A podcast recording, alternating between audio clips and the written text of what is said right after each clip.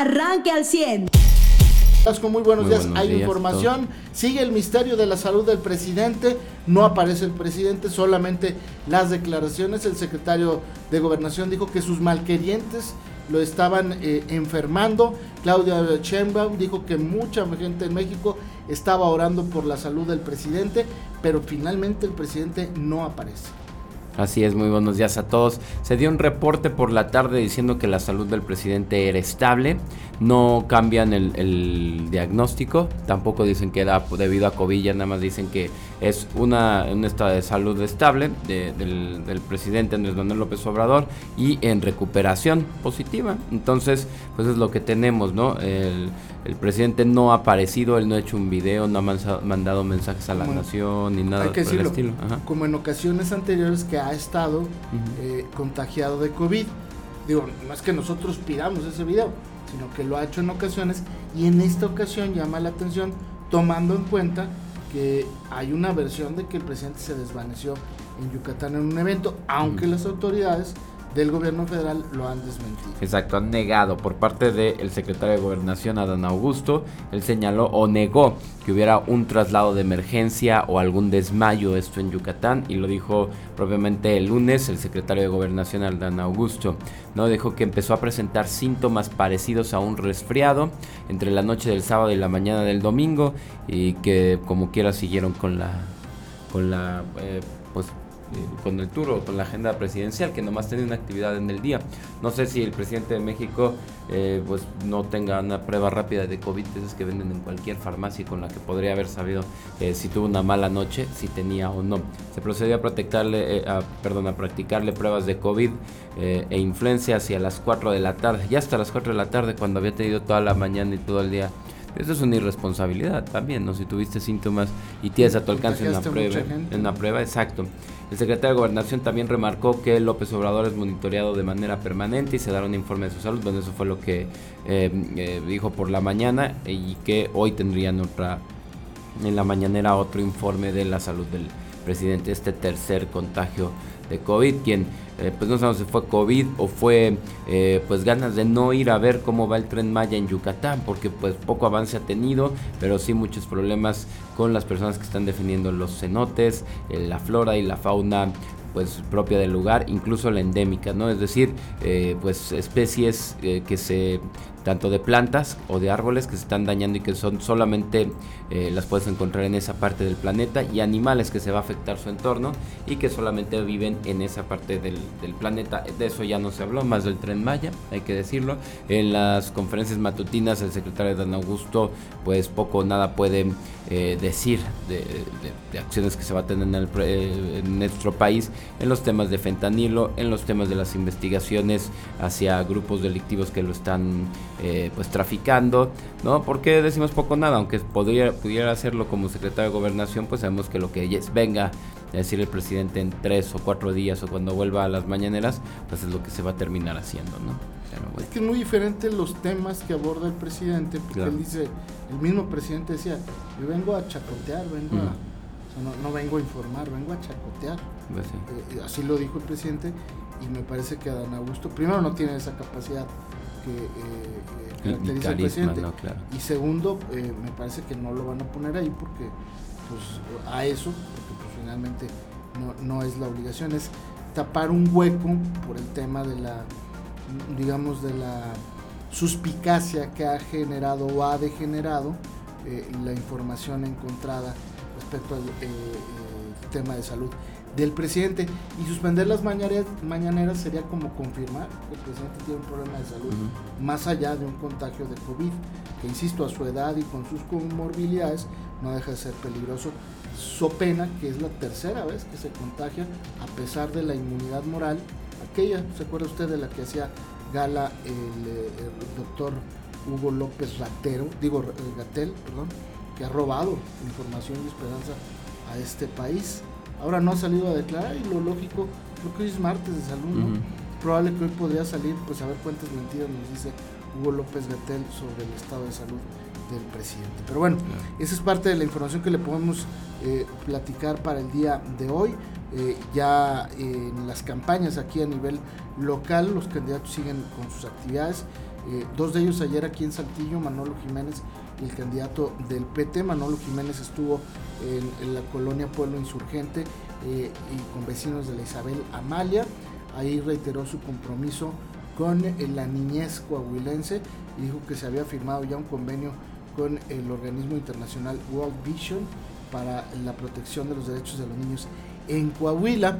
El candidato del PT estuvo en una colonia La Gloria, donde habló sobre el debate, dijo que le parecía bien y ojalá este tercero fuera una combinación del primero y el segundo. Eh, a mí me parece, yo eh, difiero porque el primero no fue un debate, el segundo sí es debate y el tercero pues vamos a ver qué es lo que pasa. Eh, y presentó también bueno, sus puntos de su plataforma en materia de ecología y medio ambiente. Sustentabilidad. Manolo Jiménez, ¿no? Ah, estás hablando así de... No, estaba hablando del PT. Ya, ah, perdón. Pero bueno, retomando lo de Manolo, pues sí, eh, presentó esta agenda y el ingeniero Armando Guadiana estuvo en Piedras Negras, en el norte de Coahuila. habló, allí, allí hubo un, un, desaguisado, un, un altercado.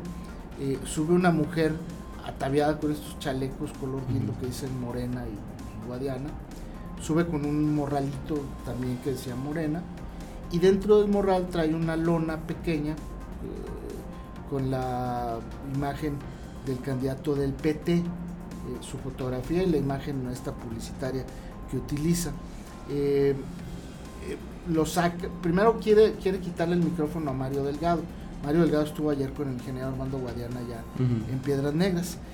evidentemente, pues a esta mujer la, la utilizaron, la montaron porque eh, pues fue muy insistente. Eh, ella no cesó de su objetivo de sacar la lona hasta que lo logró.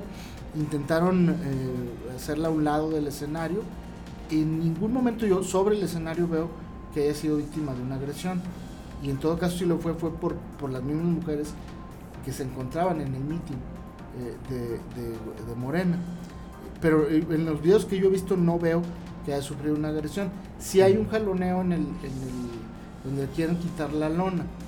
Hay quienes dicen que detrás del escenario sí la habrían agredido, pero no hay una evidencia. Pero, pero la bajan, ¿no? Del escenario, o sea, sí, pero se la llevan detrás del escenario y hay quienes aseguraban que detrás del escenario la habían agredido. No hay ninguna denuncia hasta este momento presentada por esta mujer o por alguien más y eh, pues queda en especulación. Lo que sí es que pues eh, Mario Delgado decía eh, en las declaraciones al final ahorita las vamos a escuchar, donde Mario Delgado dice, eh, eh, así están trabajando, así, así nos están montando esto y están nos están que, queriendo dividir porque vamos avanzando. eso es lo que dijo Mario Delgado, el ingeniero Armando Guadiana, yo lo felicito porque se mantuvo eh, al margen, eh, muy tranquilo. Lo iban a provocar y él dijo, vinieron a provocarnos, no vamos a caer en provocaciones. Y sabiendo que ya todo se graba, pues obviamente vas a actuar bien, ¿no? Porque él mismo era el que decía, déjenla, déjenla. Y, además de eso, porque creo que mantuvo la, la, cordura, ¿no? No, y cuando es una persona que mandaron, pues obviamente déjenla hablar, a ver qué va a decir y qué más tienes para decir, qué, tanto te, hicieron aprenderte de discurso y, y ya, y qué más traes, ¿no? No creo que trajera mucho para decir el tema si era eso, pues déjenlo hablar, ¿no? Nada, absolutamente nada. Son cosas que mandan ahí. Provocaciones. provocaciones pero ¿por qué tener a la señora atrás y no. Para que no la vayan a golpear. Candidato, pero ya la golpearon, candidato. No, nadie la golpearon, nadie la golpearon. Nadie la golpeó. Está golpeada, Mario. Nadie la golpeó. Son provocaciones. Son provocaciones que mandan. Tienen miedo al avance de nuestro movimiento. Pero hay palabras más, palabras menos. Exacto. Y sí, sí creo que les la pudieran haber llevado ellos como resguardo, decirle, quédate atrás del escenario porque aquí no respondemos por la, gente. sí. Imagínate que tú vas al evento de unos rivales y vas a echarles a perder y la gente está enojada, pues tú corres el riesgo de que te linchen o que te hagan algo. Así, así lo vi ayer con esta mujer y sí, de verdad es que creo que actuaron bien, eh, eh, sobre todo, insisto, el ingeniero Armando Guayana. Eh, Mario Delgado le decía, espérame tantito, estaba hablando Mario, espérame tantito, espérame tantito, y, luego le quiere arrebatar el micrófono. aquí el meollo del asunto pues, sería ver quién, quién realizó la provocación, pero por lo pronto, pues es desafortunadamente ahí en el norte, esa fue la nota también a nivel nacional, más allá de que el ingeniero Guadiana hizo algunas propuestas en el tema de minería y también en el tema de migración ahí en el norte de Coahuila. Evaristo Lenin Pérez estuvo en Monclova, pues ahí habló también del tema de la agenda ambiental y ecológico y pues ya serían todos, ¿no? Hoy van a continuar sus actividades, algunos aquí en Saltillo, otros más en La Laguna y en el norte de Coahuila. Bien, eh, ¿algún tema adicional rapidito, José, antes de irnos a la pausa? No, pues digo, ya nomás el, el tema, digo, creo que lo más relevante fueron los pleitos, ¿no? Que, que, Morena realmente tiene que resolver. Ya no digas para esta campaña, ¿no? Porque los mismos simpatizantes decían, ay, pues ¿para qué se pelean si ya sabe cómo están las cosas? No, a ver, el tema que tiene Morena es para el 2024, para las candidaturas, para los diputados federales, para... O sea, en el 24 hay candidaturas para diputados federales, alcaldes, ¿no? Toca en el 24 nuevamente, sí, ¿no? Y eh, para presidente. Y para presidentes así va a tocar. Y entonces es el... No, sí, toca alcalde, ¿no? Cuando el presidente se cambian alcaldes, ¿no? Porque es cada tres años, sí, ¿no?